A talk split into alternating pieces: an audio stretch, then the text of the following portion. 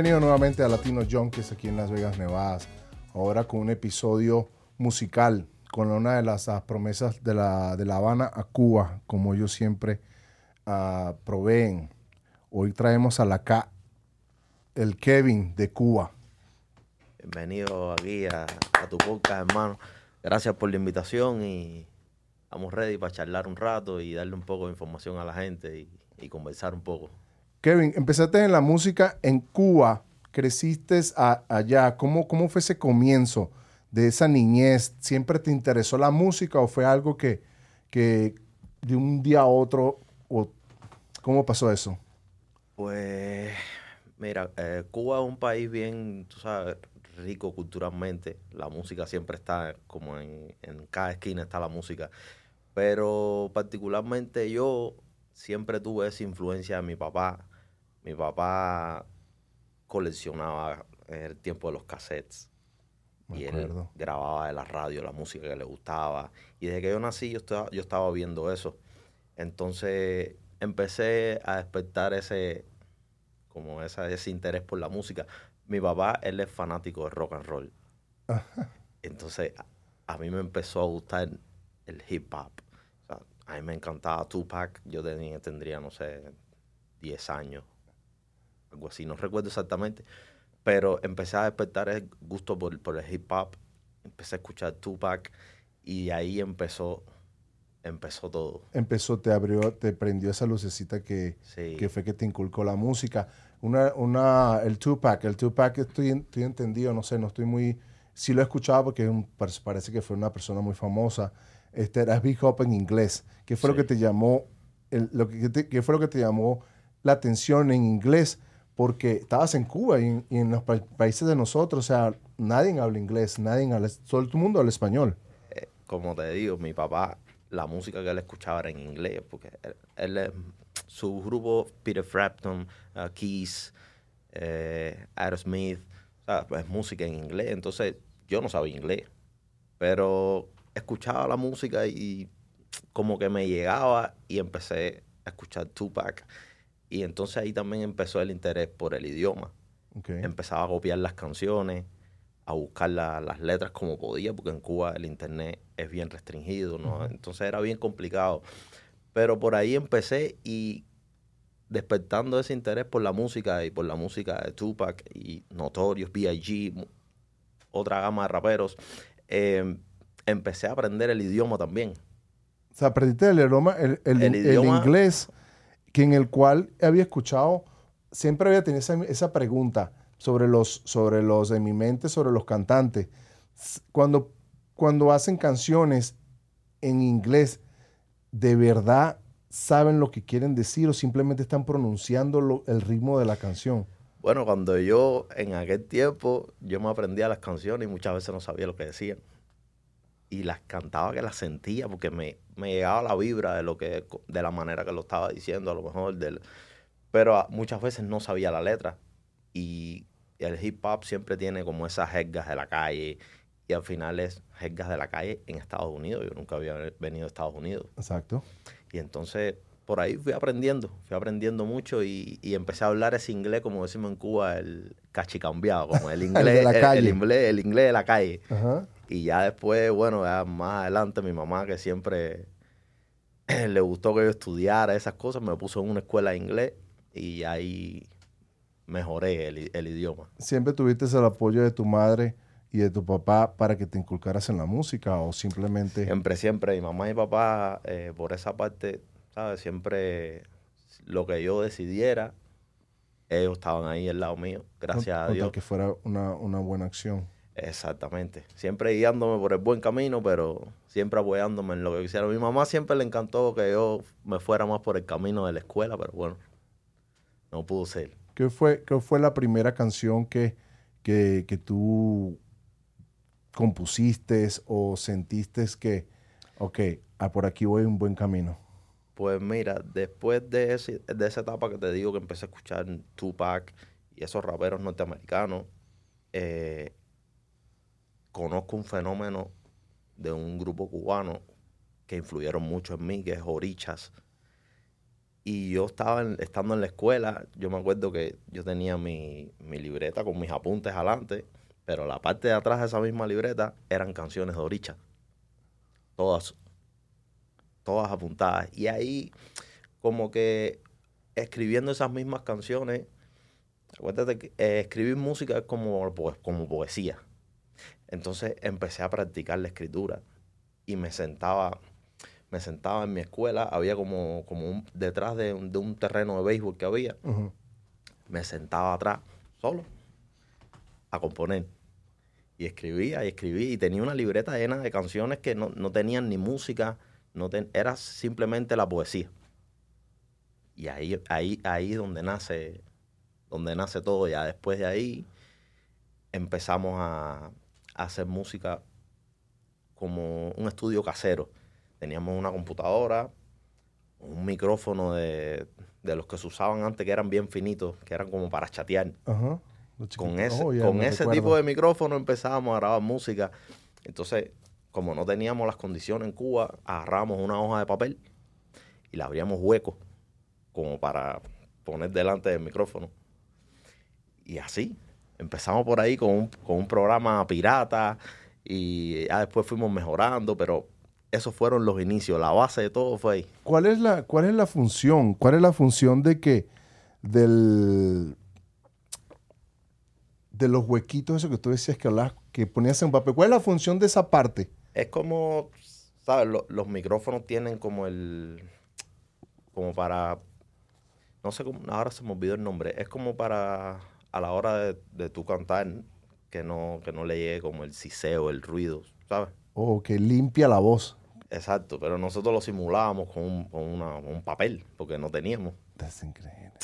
O sea, que lo, las, o sea, lo que, y está bien, o sea, es increíble, te digo, de la manera que cuando tú de verdad quieres hacer algo, buscas la manera. Exacto. no pones excusa o no tengo, no tengo los, aparatos profesionales. No te paró eso. No, es que haciéndote un, un apunte ahí de... Yo soy, estoy orgulloso de donde vengo, soy orgullosamente cubano pero desgraciadamente en Cuba, por el, por el sistema, el gobierno que está ahí desde hace 60 años, estamos atrasados en muchas cosas. Estamos atrasados en muchas cosas y entonces el cubano siempre ha buscado la manera de ingeniársela y trabajar a lo mejor en cosas, en sueños que tienen, pero no tienen las posibilidades. Porque, un ejemplo, en este país, que es el país de las oportunidades, hoy tú quieres ser cantante y reúnes tu dinero poco a poco, te compras tu micrófono, te compras tus cositas y te puedes hacer un estudio casero en condiciones. Pero en Cuba eso es imposible. No tienes la posibilidad, no tienes la facilidad que, te, que hay en este país o, en otros países que tienen, la, que tienen el apoyo, que te ayudan, que te expulsen, que ahorita hay muchas ayudas para, para, para los hay muchos cantantes ahorita. Sí, es que el problema en Cuba es, por ejemplo, Aquí tú tienes, vas a la, tienda y puedes encontrar tus micrófonos, puedes encontrarte. En Cuba eso no lo hay. Eso no lo hay. Eso no lo hay. Porque ellos hablan, el gobierno lo que habla es de que hay un bloqueo que no les permite a ellos entrar, ¿sabes? Cosas al país para que tú puedas adquirir cosas normales. Pero el, el único bloqueo que hay en Cuba es un bloqueo del gobierno al pueblo, porque las cosas entran pero entran lo que ellos quieran, pero lo entran para ellos. Entonces, esa es la realidad de Cuba. Wow. Es, una tristeza, ¿me entiendes? Que tu propia gente te bloquee tus inspiraciones. Exacto, ¿no? Y te bloquean en todo, te bloquean en todos los sentidos, porque no, no tienes, muchas veces hay familias que no tienen para poner un plato de comida en la mesa. Es tristeza, es triste lo que está pasando en otros países latinoamericanos. Kevin, una pregunta lo que, eso que me estás diciendo que hacías poesía, eso no es fácil. ¿De qué ¿Cuál era tu inspiración para, para hacer poesía, crear poesías? Ya te digo, mi, mi inspiración, mi fuente número uno fue Tupac, que le decían el poeta. Entonces de ahí, ah. de ahí, de ahí ya, cuando yo empiezo a escuchar esas canciones, cuando empiezo a copiarlas, cuando empiezo a preguntar, porque mi papá sabía inglés pero igual como de la calle. No había aprendido una escuela. Entonces, ahí yo iba tratando de traducir las canciones y entender lo que querían transmitir. Porque Tupac básicamente era rap protesta. Sus letras son son, son letras intensas, son letras fuertes. Son letras fuertes de la ¿entiendes? calle. Exacto. Wow. Y tú eras uno de esos, de esos chamacos que, de esos chamos que, que enamorabas a las muchachas cantándole, dedicabas canciones, allá en Cuba. No, yo era, yo, yo siempre he sido, yo siempre he sido de, como decimos ya, de los piquetes, de los, de los grupos, yo siempre he sido el tranquilito. Oye, tú, Eh, el que eh, estaba en la esquinita tranquilito. como dicen, como dicen que los cubanos han sido, siempre son, o sea, son bien, son, no, no, no charlatán, son Sí, bien sí, nosotros lavieros, nosotros son somos bien lavieros, imagínate, cubano y artista, o sea, es una combinación muy fuerte, ninguna, no pelaja ninguna con esa labia que tiene.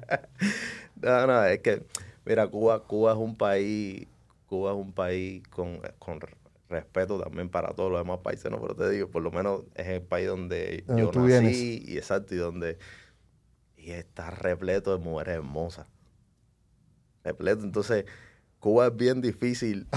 sí, no, yo conozco, yo conozco muchas amistades mías que y, y hasta para mí, hasta un punto, es bien difícil tener una relación Wow.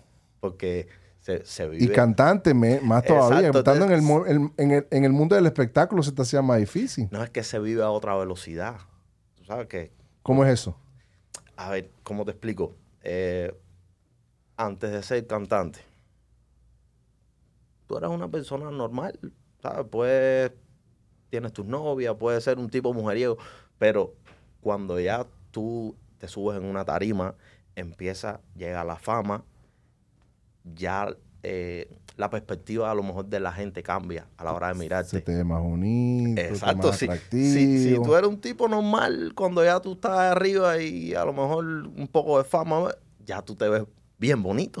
Sí, porque ya tú, tú eres un tipo, tú eres un tipo seguro, ya lo que tú proyectas es arriba, entonces empiezas a conectar con la gente de otra manera, que no es solo el físico, empiezas a conectar con la gente a través de la música. Entonces ya son como que aumentan las probabilidades de, O sea, lo que quiere decir que ya tú eras un tipo ya que andabas sonando y cuando te montaste en la tarima allá en Cuba, o sea, eso fue un desastre con esas mujeres. El control, la atractividad. No, sí, es, que- es que es, es- es una carrera bien bonita por esa parte también, porque Te reconoce mucha gente, exacto, te a y, y conocer. empiezas a, a recibir cariño de, de muchas partes. De muchas partes. Ya cuando, cuando la agrupación en Cuba despega, fue, fue, fue un cambio brutal en, en mi vida, porque pasas de, de chamaquito que iba a la escuela y estaba todas las tardes jugando fútbol, allá estar el día entero encerrado en un estudio y, y viviendo en la madrugada, porque nosotros teníamos mucho trabajo, entonces vivíamos en la noche, dormíamos el día y el poco tiempo que teníamos en la tarde era para trabajar en el estudio, ¿sabes? Entonces la vida te cambia. ¿Qué sentiste cuando te llegó esa oportunidad que te dijo que te montaste en una tarima? ¿Te recuerdas ese Pues, primer momento? Sí, sí, como si, como si fuera la, como si fuera ayer. Me lo recuerdo. Nosotros, eh, como te dije, eh, teníamos muchas canciones grabadas en ese estudio con, con el estudio casero. Con el estudio casero. Que las canciones se oían súper mal. Súper mal. Imagínate un micrófono de, de chatear en aquel tiempo. Entonces, eh, nada, teníamos las canciones y, y siempre nos gustó mucho la, la vida nocturna, andar en antro. Bueno, en Cuba le decimos discoteca. Em, andar en, en las discos por la noche. Y un día salimos con un CD con las canciones. ¿Dónde grabaron ese CD? Ah, En la casa. Teníamos O el GPS, la, la, la, la torre esa grandísima. La torre tenía un, bueno, en Cuba le decimos quemador. Ah, en quemador, Un exacto. quemador, en Venezuela ajá. también. Ah, ya. Pusimos el CD, eh, quemamos las canciones en el CD y nos fuimos a la, a la, a la discoteca con el CD en la mano. Con dos, tres CD.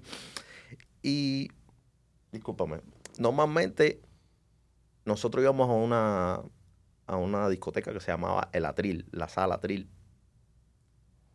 Y dijimos, vamos a llevar el disco para allá.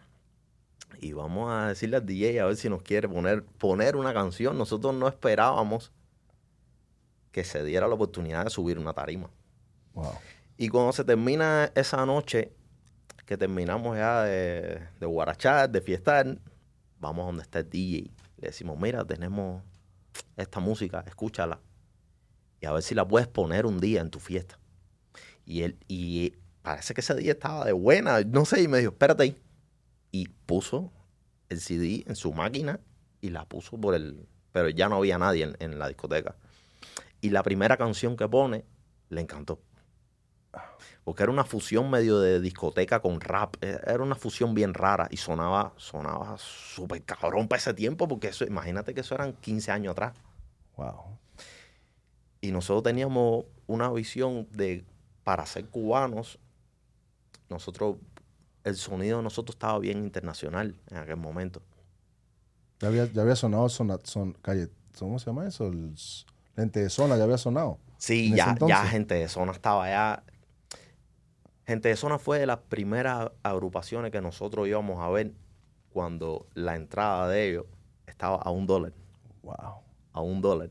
En sea, Cuba. Sí, ellos no se conocían. Y lo vimos por primera vez y ya, y, y ya después empezó, tú sabes, el camino de ellos hasta la hasta donde están ahora, que es en la cima. Wow, eso- ellos fueron como tipo de inspiración para ustedes. Wow, sí se claro, puede. sí, sí, sí, sí, sí, por supuesto. Gente de zona, el artista que, sa- que, que salga de Cuba tiene como, como inspiración a gente de zona porque son los primeros en romper puertas y en llegar a lugares que nunca nadie había llegado. Kevin, discúlpame que te, que te interrumpí en ese momento. ¿Qué pasa después que el, que el DJ te pone la música? Ya después que él escucha esa canción, me recuerdo que no escuchó más ninguna. Paró y me dijo, el próximo fin de semana, el no recuerdo si fue viernes o sábado. Pongamos que fue el sábado. El sábado estén aquí que a las 11 de la noche van a tocar en vivo esa canción. Bueno, yo no te puedo explicar cómo yo salí de ahí. Salimos dando brincos, dando gritos. La emoción fue... Y junto con eso, el, el nerviosismo de saber de que nunca te has trepado en una tarima. Entonces eran, eran, pero en, en, es- en ese momento pudo más la emoción de que lo logramos, ¿sabes? Y era el principio de un largo camino. Y me imagino que fue algo, ¿me entiendes? Que los sueños no tienen límite. Porque grabaron con sus limitaciones, Con un papel agujereado con su propia mano, con un, me acuerdo de ese microfoncito blanco. Mm, con- ese o sea, es increíble, ¿me entiendes? Lo que pudiste hacer. O sea, mira como el micrófono que tenemos ahorita al frente. Esto, esto es una bendición ahora mismo. Y, o sea, y llegaron y gustaron. Le gustaron y tuvieron la oportunidad. El chamo le dio la oportunidad, el tipo de la discoteca le dio la oportunidad a usted sí, sí, sí. para cantar. ¿Cómo fue ese primer día? Pues, como te digo, después que él nos dice que a la próxima semana íbamos a, presentarnos, esa semana fue bien, bien loca, porque buscamos un lugar para ensayar. Y yo me acuerdo, yo me metí la semana entera cantando frente al espejo. Frente al espejo a toda hora, porque es que yo no sabía cuál era mi proyección en vivo y yo quería que la gente me viera bien. Entonces fue, fue, fue una semana súper complicada eh, mentalmente porque tienes que prepararte. Pero nada, llegamos ahí, los nervios estaban a full, a full. El lugar estaba repleto porque es que era, era un día de la semana que esa discoteca se llenaba sola, solamente con la fiesta, sin artistas. Viernes, sábado, fin de semana usualmente estaba lleno y de pronto soltar ahí do- dos chamaquitos con, no sé, 17, 18 años Wow, 17 años. en una tarima con una discoteca reventada en persona y o sea, lo- lo- los nervios te atacan. Y especialmente un público que es un público que a lo mejor, o sea, la mayoría de los públicos son exigentes. Casi te tumbo esto. No, no, hace retumba toda la emoción, síguele ahí, síguele ahí. O sea, es un, es un, es un, que tú puedes, me imagino que cada artista, no sé si tiene la preocupación, pero le tengo que gustar ese público. ¿Qué pensará ese? Te quisieras meterte en la cabeza No, de ellos y saber. Exacto, porque es que. Y, y sobre todo si es tu primera vez. Porque tú no sabes cuál va a ser la reacción de la gente. Y normalmente las primeras veces, siempre con el público, tienden a ser malas. Porque la gente no, como ¿sabes? Se sube alguien ahí que no es famoso, el público normalmente es complicado porque te pone estándares, te pone Complicado. parámetros. Pero para que tú veas, no, esa primera vez no nos fue tan mal. Porque también era una, era una discoteca que frecuentábamos todos los fines de semana y conocíamos mucha gente que estaba ahí. Oh, Entonces, fue como, hubo como un balance. ¿Sabes? Ya era la popular porque era bonitillo. No, ahora no, no. bonitillo, ahora se montó en la tarima. No, no, éramos, éramos normal, normal, gente conocida ahí y, y siempre nos llevamos bien con, con todo el mundo. ¿sabes?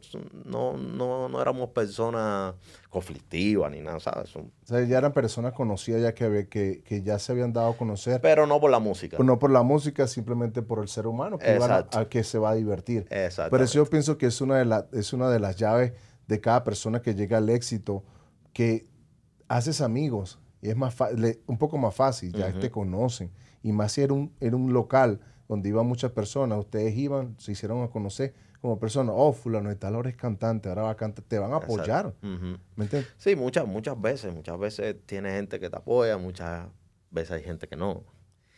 Pero yo digo, después de ahí, porque ese lugar fue como un poco ah, tricky. Como que sí, había mucha gente que te conocía y te apoyó en ese momento, pero no es el, el feedback real que tú necesitas. O sea, tú, tú necesitas enfrentarte a un público que tú no conoces. De ahí para allá es donde yo creo que empezó la verdadera aventura, empezó a partir de ahí. ¿Qué fue lo que pasó de ahí? Después de ese concierto, ¿qué fue lo que te Eh, no, ya después de ahí es empezar a, a- a cantar en lugares que tú no conoces quién va a estar en el público.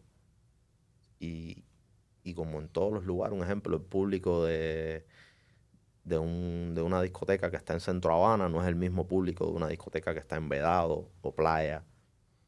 ¿Sabes? Son distintos tipos de público. Y ahí es donde fuimos cogiendo como esa calle fuimos cogiendo esa calle y ahí fuimos creciendo y fuimos adaptándonos a los gustos de la gente, a la manera de proyectarte, porque hay, hay escenarios que piden una proyección, hay, hay escenarios que piden otro tipo de, de proyección de tu parte. Hay escenarios en Cuba que son, como decimos nosotros, más calientes, como que te exigen más y otros que no. Uno siempre da el 100, pero hay cosas que aquí quedan bien que en otro lado no. Una cosa, ¿cómo hicieron? Ahorita no existía, en ese tiempo me imagino que no existían las redes sociales. No. ¿Cómo hacían ustedes para promocionarse, para decir?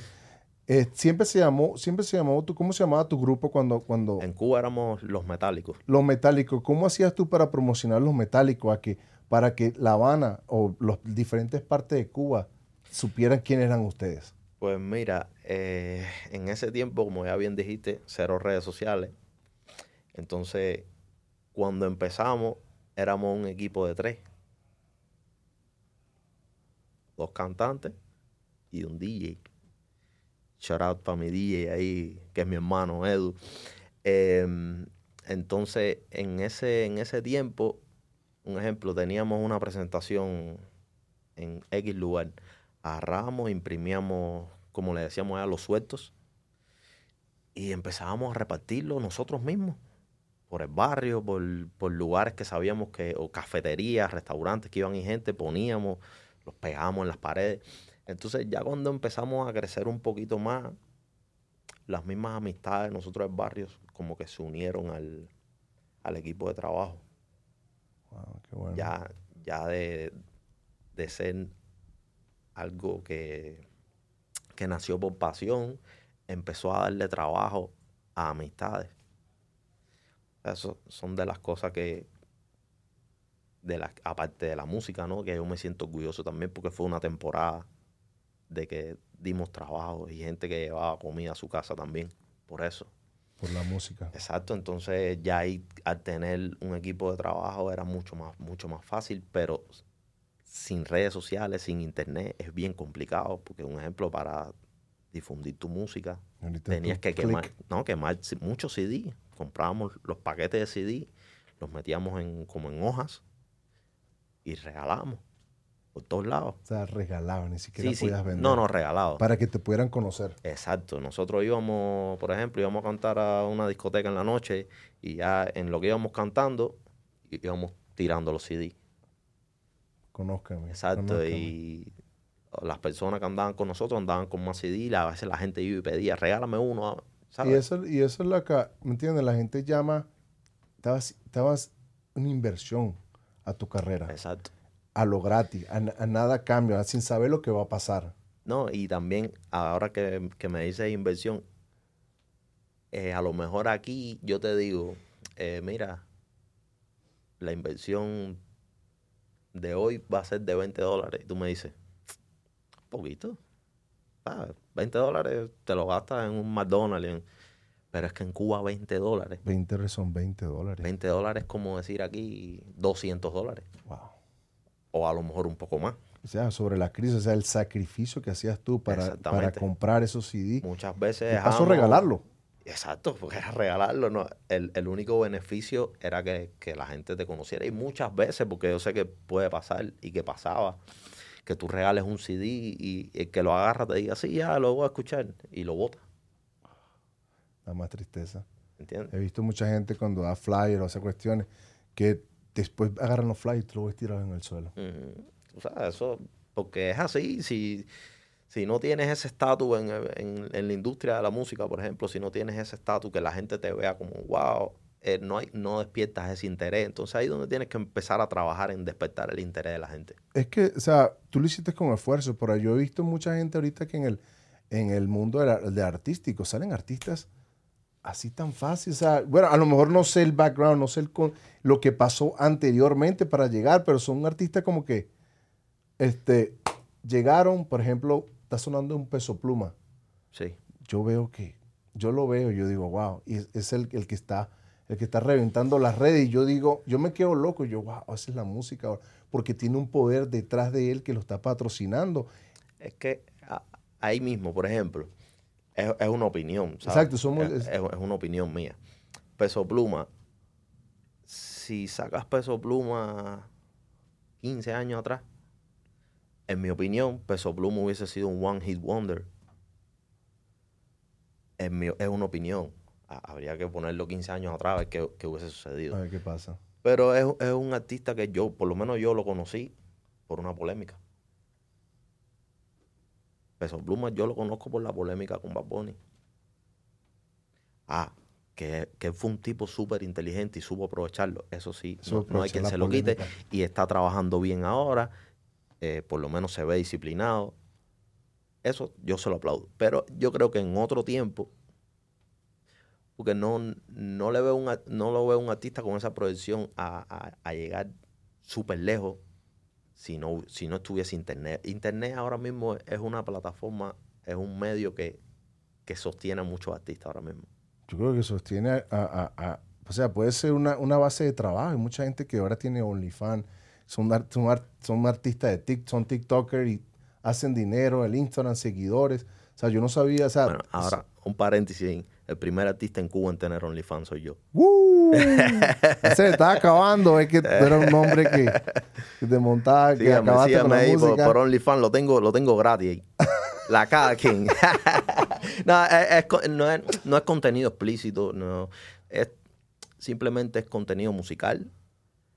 Pero son cosas que yo no muestro normalmente en mis redes sociales. Lo muestro por mi OnlyFans. O como sesiones de estudio o cosas que... o sea, es, es contenido exclusivo. Qué bueno, debería meterse OnlyFans. ¿Cuál es el OnlyFans? La cada quien. Ajá, la K de King, no lo pele, no lo pele. Oye, una pregunta, eh, Kevin. Llegaste a, ¿cómo llegaste a México? Me dijiste que tuviste que, tuviste, o sea, tuviste la oportunidad de ir a México por medio de la música. ¿Cómo se dio eso? Pues mira, yo recién me separaba de la agrupación porque yo quería, yo tenía una visión, entonces es bien complicado llevar a cabo una visión cuando, cuando si somos dos cabezas no vamos hacia el mismo lugar. ¿Entiendes? No es que la otra cabeza esté errada y que yo esté bien, no, es que tenemos visiones diferentes y yo decidí apostar por lo que yo tenía aquí. Exacto. Entonces empecé a crear ese, ese CD que en mi carrera es bien importante porque, digo, es, como le digo yo a ese, disco, fue, fue el pasaporte, fue la, fue la salida de Cuba hacia México. Sí, se llama Mirrors.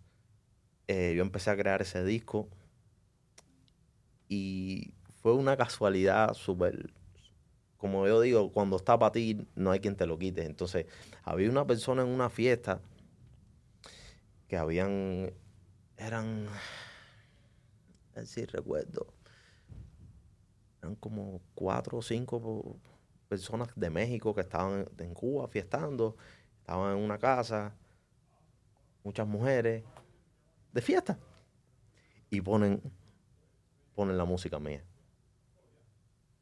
Y, hay una de las muchachas que me conoce y le dice, no, este muchacho, eh, mira esta música. Y él le dice, ¿y dónde está? ¿Quién es? Y ella dice, no, déjame este su número. No, que venga ahora, si puede. Y me llaman. Y dice, mira, una persona aquí que quiere reunirse contigo, que le interesa tu música, son de México, no sé qué. Y yo, yo estaba trabajando en el estudio. Y dije, bueno, no hay, no hay peor gestión que la que, la que no se hace. Vámonos agarré mis cosas y fui para allá. Nos sentamos y, esa, esa misma noche él me hace una propuesta de un dinero por mi disco y un año a México con gira de medio, y vamos a empezar a trabajar. Y, y yo, ¿sabes? En Cuba, en Cuba hay muchas personas que hablan mucho pero hacen poco. Y yo sí, conversé, dimos nuestros puntos, todos pusimos nuestros parámetros, pero yo lo dejé ahí como, como algo que sí, ok. Dale. Pero no, yo no le hice mucho caso. Pero la oferta fue real. Porque empezó, empezó a hacerse el papeleo, mi visa, el dinero. Viste acción. no, empecé a ver cosas. Y yo dije, ok. Es verdad. Eh, es verdad, vamos a trabajar. Y sí, ya salí, salí de, salí de Cuba, llegué a México con esas personas y, y ya lo demás, bueno. Ya después de allí no volviste nuevamente a Cuba. Sí, después ahí yo llegué a México sobre eh, junio, junio, julio y regresé a Cuba en diciembre de ese mismo año. Regresé a Cuba en diciembre de ese mismo año. Y luego, luego volviste otra vez a Cuba y fue, volviste otra vez a México y fue cuando ya no, ya no regresaste. ¿Cómo fue ese proceso que decidiste ya, ya no regresar a Cuba? Eh, a ver, en México, esas personas que comienzan a, a, trabajar conmigo, tuvimos como unos desacuerdos, por así decirlo, porque yo no estaba de acuerdo cómo se estaban haciendo las cosas, yo quería trabajar más fuerte aún. Pero bueno, son cosas que pasan. De ahí yo siempre tuve mi visión clara de que atrás a Cuba no, aún así teniendo mi familia ahí. Wow, no quisiste volver a Cuba, no hay, nada que buscar allá. Exacto, pero desde México yo empecé a tramitar la salida de mi, de mi mamá, de mi papá y de mi hermana. Y conocí una persona, por eso te digo, la música te abre muchas puertas. Conocí una persona en emigración en, en Juárez, Ciudad Juárez, que le agradezco con la vida todo lo que, lo que hizo por mí. Si lo está viendo, él va a saber que con él no voy a decir su nombre porque... Pero me ayudó con mucho, agilizó muchos trámites, me aconsejó en muchas cosas para no equivocarme y gracias a esa persona, mi mamá, mi papá, mi hermana pudieron llegar a México también. Wow. Y bueno, en ese e, e, fue un tiempo bien complicado. Mi esposa estaba haciendo una travesía. Ella se fue por Ecuador pasó todos los países desde Ecuador hasta México para llegar a donde yo estaba. Y nos reunimos todos ahí en México. Y al yo tener todos los míos en México, yo dije, atrás no tengo nada que buscar. la, esposa, tu, esposa es la misma que es la actual esposa en este momento. Sí, wow. 12 años. O sea, empezaste, que está contigo desde, tus comienzos. Desde que, bueno, mi carrera despegó, desde que empezaste a, grabar con el microfonito. No, no, mi carrera despegó. Empezamos como que ahí a dar los primeros pasos y ahí la conocí. Tenemos, tenemos una historia súper cómica porque yo la conocía en un videoclip ella era una de las modelos. Y, y ella me decía que ella pensaba que yo era el utilero. yo pensé, yo pensé que tú eras el utilero. ¿Qué es el utilero? Como que el, el que el que carga la, eh, las cosas o las luces. Qué bonito. Entonces llegó, llegaste aquí, cruzaste a Estados Unidos. ¿Seguiste con la música o hubo una pausa en esa? En esa? Eh, sí, cuando llegué, es bien, en un país nuevo es bien complicado los, los comienzos. Y llegando a Estados Unidos, eh, a los cuatro meses, mi esposa quedó embarazada. Embarazada y, ella tenía anticonceptivo y todo. Fue, fue algo súper... ¿Te tocaba? Sí, fuera de lo normal. Y, tengo hasta una canción que relato todas esas cosas. La canción se llama Back to the Game. Es la canción cuando ya regreso a la música, después de haber pasado por todo ese proceso. Y mi esposa queda embarazada de, la niña, de Sky, se llama mi niña. Y, nada, fue, fue, fue un tiempo bien duro porque, ¿sabes? Padres primerizos, un país nuevo. País nuevo. Entonces eh, fue bien complicado, pero, pero salimos súper bien adelante. Y... ¿Cómo volviste a la música aquí? Con, ¿cómo, ¿Cómo fue ese, esa vuelta, ese, ese esa entrada otra vez a la música aquí en Estados Unidos? ¿Quién fue que te inspiró? ¿Quién te abrió la puerta? Mira, aquí la persona que siempre, que siempre ha estado al lado mío y, apoyándome de, todas las maneras es mi esposa. Ella siempre me decía, vuelva a hacer música, vuelva a hacer música. Hasta un día que agarramos y nos fuimos, nos fuimos a la tienda, a Guitar Center, y, me dice, vamos que te voy a comprar la tarjeta de sonido y el micrófono. Y... Serio. Sí, vamos, vamos. Fuimos para allá, compramos todas las cosas, me armé el estudio en la casa y a partir de ahí empezó a salir música y no, no se ha parado, más, no, no se ha parado más. ¿Qué diferencia hay? ¿Cómo te ves tú desde ese primer concierto allá en Cuba al primer concierto que tuviste aquí?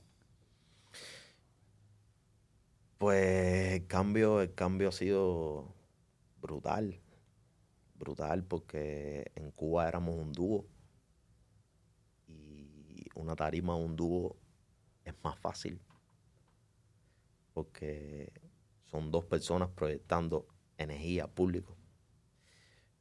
Pero ya cuando eres tú solo es diferente, tienes tú toda la responsabilidad y toda la carga en ti. Entonces, ese fue Estados Unidos, yo solo. Una pregunta, Kevin, antes que sigas ahí. ¿Por qué la mayoría de los dúos? Es una cosa que ustedes los hablan antes, cuando empieza la sociedad, porque lo he visto en mayoría como el, como el tuyo, una situación tuya, este, de los cantantes que se ven en televisión, en redes sociales, siempre terminan separándose. ¿Por qué eso? ¿Es una cláusula que ustedes dicen algún día nos vamos a separar o siempre vamos a estar juntos pasa un problema? ¿Qué es lo que pasa que los dúos siempre terminan siendo solistas o, abriéndose? su propio camino? Mira, eh, creo que ya, ya por, la experiencia y por todo lo que he visto, ya es, ley de vida. El problema es que cuando uno comienza, empieza con esa ilusión, con esa emoción del principio y, y, comienzan las dos personas o tres o cuatro, las que sean, a trabajar por, un objetivo común. Pero cuando ya eh, el estatus empieza a cambiar, se empieza a hacer dinero, eh, ya vas madurando, las dos personas van madurando, en este caso éramos dos, eh, uno tiene prioridades y otro tiene otras prioridades, que a lo mejor no son en la música, pero son en lo personal, pero siempre te va a afectar a nivel profesional. Porque un dúo musical convives con esa persona como si fuera tu familia. Porque estás de 24 horas que tienes días, nosotros no, nosotros no dormíamos, nosotros no dormíamos ocho, por ejemplo, que es lo que debes dormir, ocho horas, dormíamos cuatro o cinco horas y el resto del tiempo era juntos, o trabajando en, en vivo, o en estudio, o haciendo videos, haciendo photoshooting, o ¿sabes? Infinidad de cosas que se hacen. Entonces es el día entero trabajando y al final siempre la, tus prioridades o tus objetivos personales también entran a jugar un papel importante en, la agrupación. Pero mayormente es, tu, en mi, en mi caso fue mi, mi incomodidad mi, a la hora de, crear. Que yo tenía una visión y, la agrupación estaba agarrando otro, camino. Que, no es que no me gustara y, y no es que no funcionara, porque yo sabía que funcionaba. Exacto pero yo soy alguien bien intranquilo por esa parte. O sea, no soy de los que me gusta, esto es lo que funciona, me acomodo aquí. Vamos a darle, si no eres conformista. No. Siempre andas buscando. A mí, a mí me gusta mucho buscar otros caminos. Y sobre todo en la música que tienes infinidad de caminos por recorrer. Porque cuando ya tú piensas que este tipo de música tocó techo, te sale un, por así decirlo, peso pluma y revienta el techo y te pone un piso más arriba. Y tú dices, wow, yo no sabía que eso existía. Siempre tienes que buscar hits. Exacto. Entonces, siempre, en sí lo que busco es más motivación. Me motivan, me motivan los retos y me motivan e, e, ese, tipo de cosas. Ah, no soy persona de estar acomodado. Me dijiste que le sigues al Tupac, que más que todo el rap eh, habla de la calle y eso. ¿Sigues teniendo ese mismo, ese mismo concepto, esa misma meta? ¿O ¿Qué emoción proyectas tú de tus canciones? Pues mira, es bien, es bien variado. Es bien variado. Tengo, tengo mucha música comercial que habla mucho de, vida nocturna. Porque en Cuba, en Cuba nos, er, lo que vivimos fue mucho nightclub, mucha fiesta, eh, porque era, era, el, era el mundo en que, en que estábamos. Entonces, al llegar a México, y empecé a ver otro tipo de cosas. Otro tipo de ritmo, otro tipo de vida. Exacto, otro tipo de vida, otra, otra cultura. México tiene una cultura muy, muy rica en, de todo. Entonces, después llego a Estados Unidos, que mi background musical es de aquí. Entonces, empiezo a, a ir a conciertos de, de artistas, de raperos norteamericanos, empiezo a ver cómo funciona realmente el mundo del espectáculo en, el nivel top, pues, ¿sabes? Exacto. Ven en tarima, mi primer artista cuando yo llegué aquí, que yo vi fue 50 Cent. Wow. Tú, sí, tú buscaste, ¿a, ti cómo te llamaba la atención eran los, las canciones en inglés? El tipo de, el tipo de, hip hop aquí en, inglés de Estados Unidos. Sí, es que, era, es que era lo que yo escuchaba desde allá. Y allá esa música no se escucha. Por eso te digo, yo creo que yo siempre he sido como, como que si todo el mundo va por aquí, yo me voy por acá es que, es que la verdad, en Cuba, Cuba la música que se escucha es salsa, eh, reggaetón ahora, desde que empezó el auge de reggaetón, reggaetón. Pero así, la, el hip hop en inglés ahora se escucha más, pero 20 años atrás eso no se escuchaba. Tú eres de las personas que siempre no quieres ser una más del montón. Siempre, y, es lo, y es lo bueno que calma el éxito. Siempre todas las personas tienen que hacer algo diferente a lo que, a lo que el 100 personas están haciendo. Para, hay 100 personas haciendo música. Ah, tú tienes que hacer algo diferente para sobresalir de esos 100, de no ser uno, de los más. Claro, es que es lo, por lo menos mi mentalidad. Y creo que es algo que tiene que tener la gente claro todo el mundo es único. Todos somos únicos. Solamente tenemos que encontrar el camino, el, tuyo. Todos somos únicos. Wow. ¿Cómo haces para controlar ahora tu situación amorosa por medio cuando estás cantando, cuando estás esa, esa atracción que tienes ahora, ahora que eres el artista que trae mujeres? ¿Cómo hace tu esposa para controlar esa situación? Pues yo creo que ella, es la mejor del mundo controlando eso. Y yo ahora mismo, con la, con la madurez que tengo, que antes no tenía, me siento me siento súper bien, ¿sabes? me siento en control de la situación. Muchas veces en Cuba no, no, yo, no, yo no tenía control de las cosas que pasaban. ¿Qué, llamas, ¿qué llamas tú ese control? Eh, ¿El control a qué? ¿A las mujeres? Sí, o a situaciones que podían pasar de, porque uno, uno mismo incita muchas cosas. Cuando estás en tarima la adrenalina es full. Es full. Tú tienes que, tú tienes que transmitir esa Exacto, energía sí, que pero, pero hay, mu- hay- muchas maneras de transmitirlo a veces. Y hay veces las personas tienden a confundir por culpa del artista lo que tú estás queriendo transmitir ahí arriba. ¿Entiendes? Entonces hay, hay- hay muchas maneras de manejarlo con, con respeto, sobre todo, Profesionalismo. y profesionalismo. Yo pienso que eso es lo que tú dices, que tu esposa ha sido la mejor, porque más que todo entiende tu carrera. Exacto. Entiende que va a haber una fanática que te va a querer abrazar, te va a querer este, jalar. ¿me entiendes? Y ella, no, ella tiene que separar eso. Y tanto tú tienes que poner un límite. Yo pienso que ha sido la clave entre ustedes dos, que Sí. ella entiende tu carrera. ¿En dónde- dónde te presentas en conciertos? ¿Dónde, dónde, ¿Dónde más que todo tú presentas tu show? Bueno, ahora mismo, ahora mismo estamos, estamos enfocados en un, en un proyecto, pero full estudio. Full, full, full. Tenemos, ya tenemos grabado aproximadamente unas 10 canciones Wow. y esas 10 canciones tienen video. Ya están hechos los videos. Eh, entonces, con mi equipo de trabajo full, trabajando en eso. Mi equipo de trabajo, Revolution Boys, te los, te los tengo que traer acá. No, claro que sí, aquí lo vamos a hacer Vas a tener un- una entrevista súper dura con ellos ahí, con Mechu. Mechu es el, el realizador de, de todos mis videos, todos mis videos desde que, desde que estoy como solista. Empecé a trabajar con Mechu y, y no hemos parado.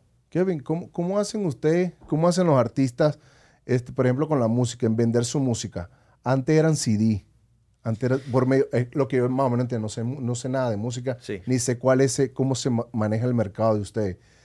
Antes eran CD, ah, vendo CD, subo el- ah, ahí es que gano dinero. ¿Qué pasa ahora que todo está en las redes sociales? Está en YouTube, pongo tu música, rum, me va a bajar, no necesito comprar, no necesito comprar. Sí, mira. ¿Cómo trabaja ese mercado? eh, el, merc- el mercado, desde que yo empecé, ha ido evolucionando y por supuesto cambiando.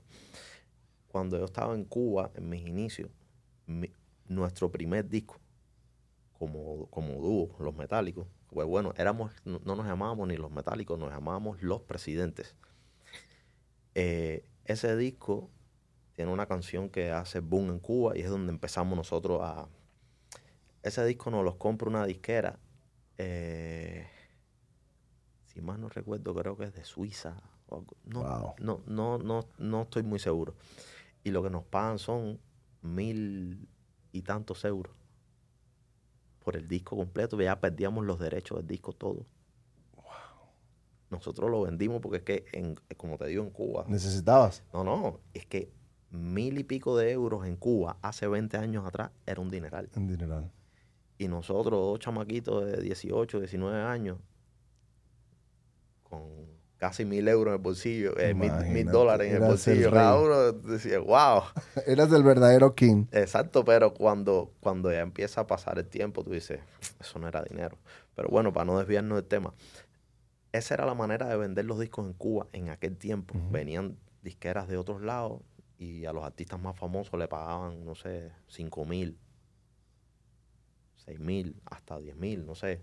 A veces un poco más de, cuando, a medida que pasaba el tiempo. Pero eran, eran malos negocios, porque pe- perdías el, el máster, como decimos en la música, el- perdías los derechos de tu música.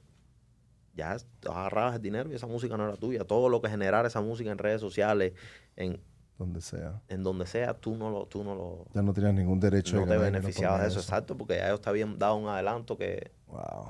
era de para siempre, ese era tu dinero, eso es lo que te va a tocar. Era una trampa loca. Entonces ya de- en, en ese mismo tiempo era donde el artista a nivel internacional ganaba por la venta del disco físico. La gente compraba en, en las tiendas, Walmart, en todos lados, estaban los discos ahí y compraban. Y ahí era tu ganancia. Pero ya después viene el cambio a el mundo digital. Que mu- muchos artistas se, se- se mueren en ese cambio. Porque no entienden, no entienden el negocio. Muchos artistas internacionales tienen demandas y bueno, hay casos famosos como el de Taylor Swift con, con la disquera de a la hora, Se rompe. que es bien interesante, es bien interesante. Pero ya ahora mismo es a través de, tienes todas las plataformas digitales. ¿Es mejor ahora que antes? Eh, si, lo, si lo ves a modo de negocio, sí. Pero yo soy más nostálgico.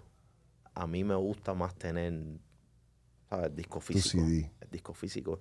Yo en Cuba, mi primer CD original, no quemado, inventado ni nada, no. Original con su librito, su foto y todo. Fue un disco de Tupac, disco All Eyes on Me. O sea, tu héroe, tu héroe y tu modelo a seguir es Tupac en 50 Cent. Eh, Tupac. El que te gusta más. Sí, Eh, es- eh, el Tupac fue el que él fue asesinado lamentablemente aquí en una discoteca, ¿no? En la, Eh, no, en Las aquí Vegas. en, en Cobal y Flamingo. Sí, todos los años ahí le hacen un homenaje. Con, Es- le ponen flores y he escuchado eso, he escuchado eso. Kevin, ¿dónde te pueden conseguir en las redes sociales? pues Instagram, Facebook, en, por todos lados como la K da King. ¿Qué, qué tiene la K para el público a futuro? Pues mira, te voy a, te voy a contar a, a corto plazo. Venimos con una propuesta súper, súper, pero súper dinámica y súper loca para el mundo de la música. La próxima canción que viene se llama Diabla. Va a ser como una miniserie. Van a venir tres capítulos. Pero lo diferente que tiene esta canción es que de los tres capítulos, el último capítulo va a ser ya el videoclip. Pero los dos anteriores es como una película. Ya eh, voy a estar yo actuando como actor principal con otro equipo de trabajo, más actores, más, como más, más complicado. Va- ¿Van a ser hechos de, de tu vida real o...? No es, es- es ficción. Ok. Es pura ficción, pero es, es un suspenso. A mí me encantan el suspenso y las películas de terror. Entonces siempre tuve esa incomodidad. Como te digo, siempre estoy en, en, en retarme a mí mismo. Nunca había actuado.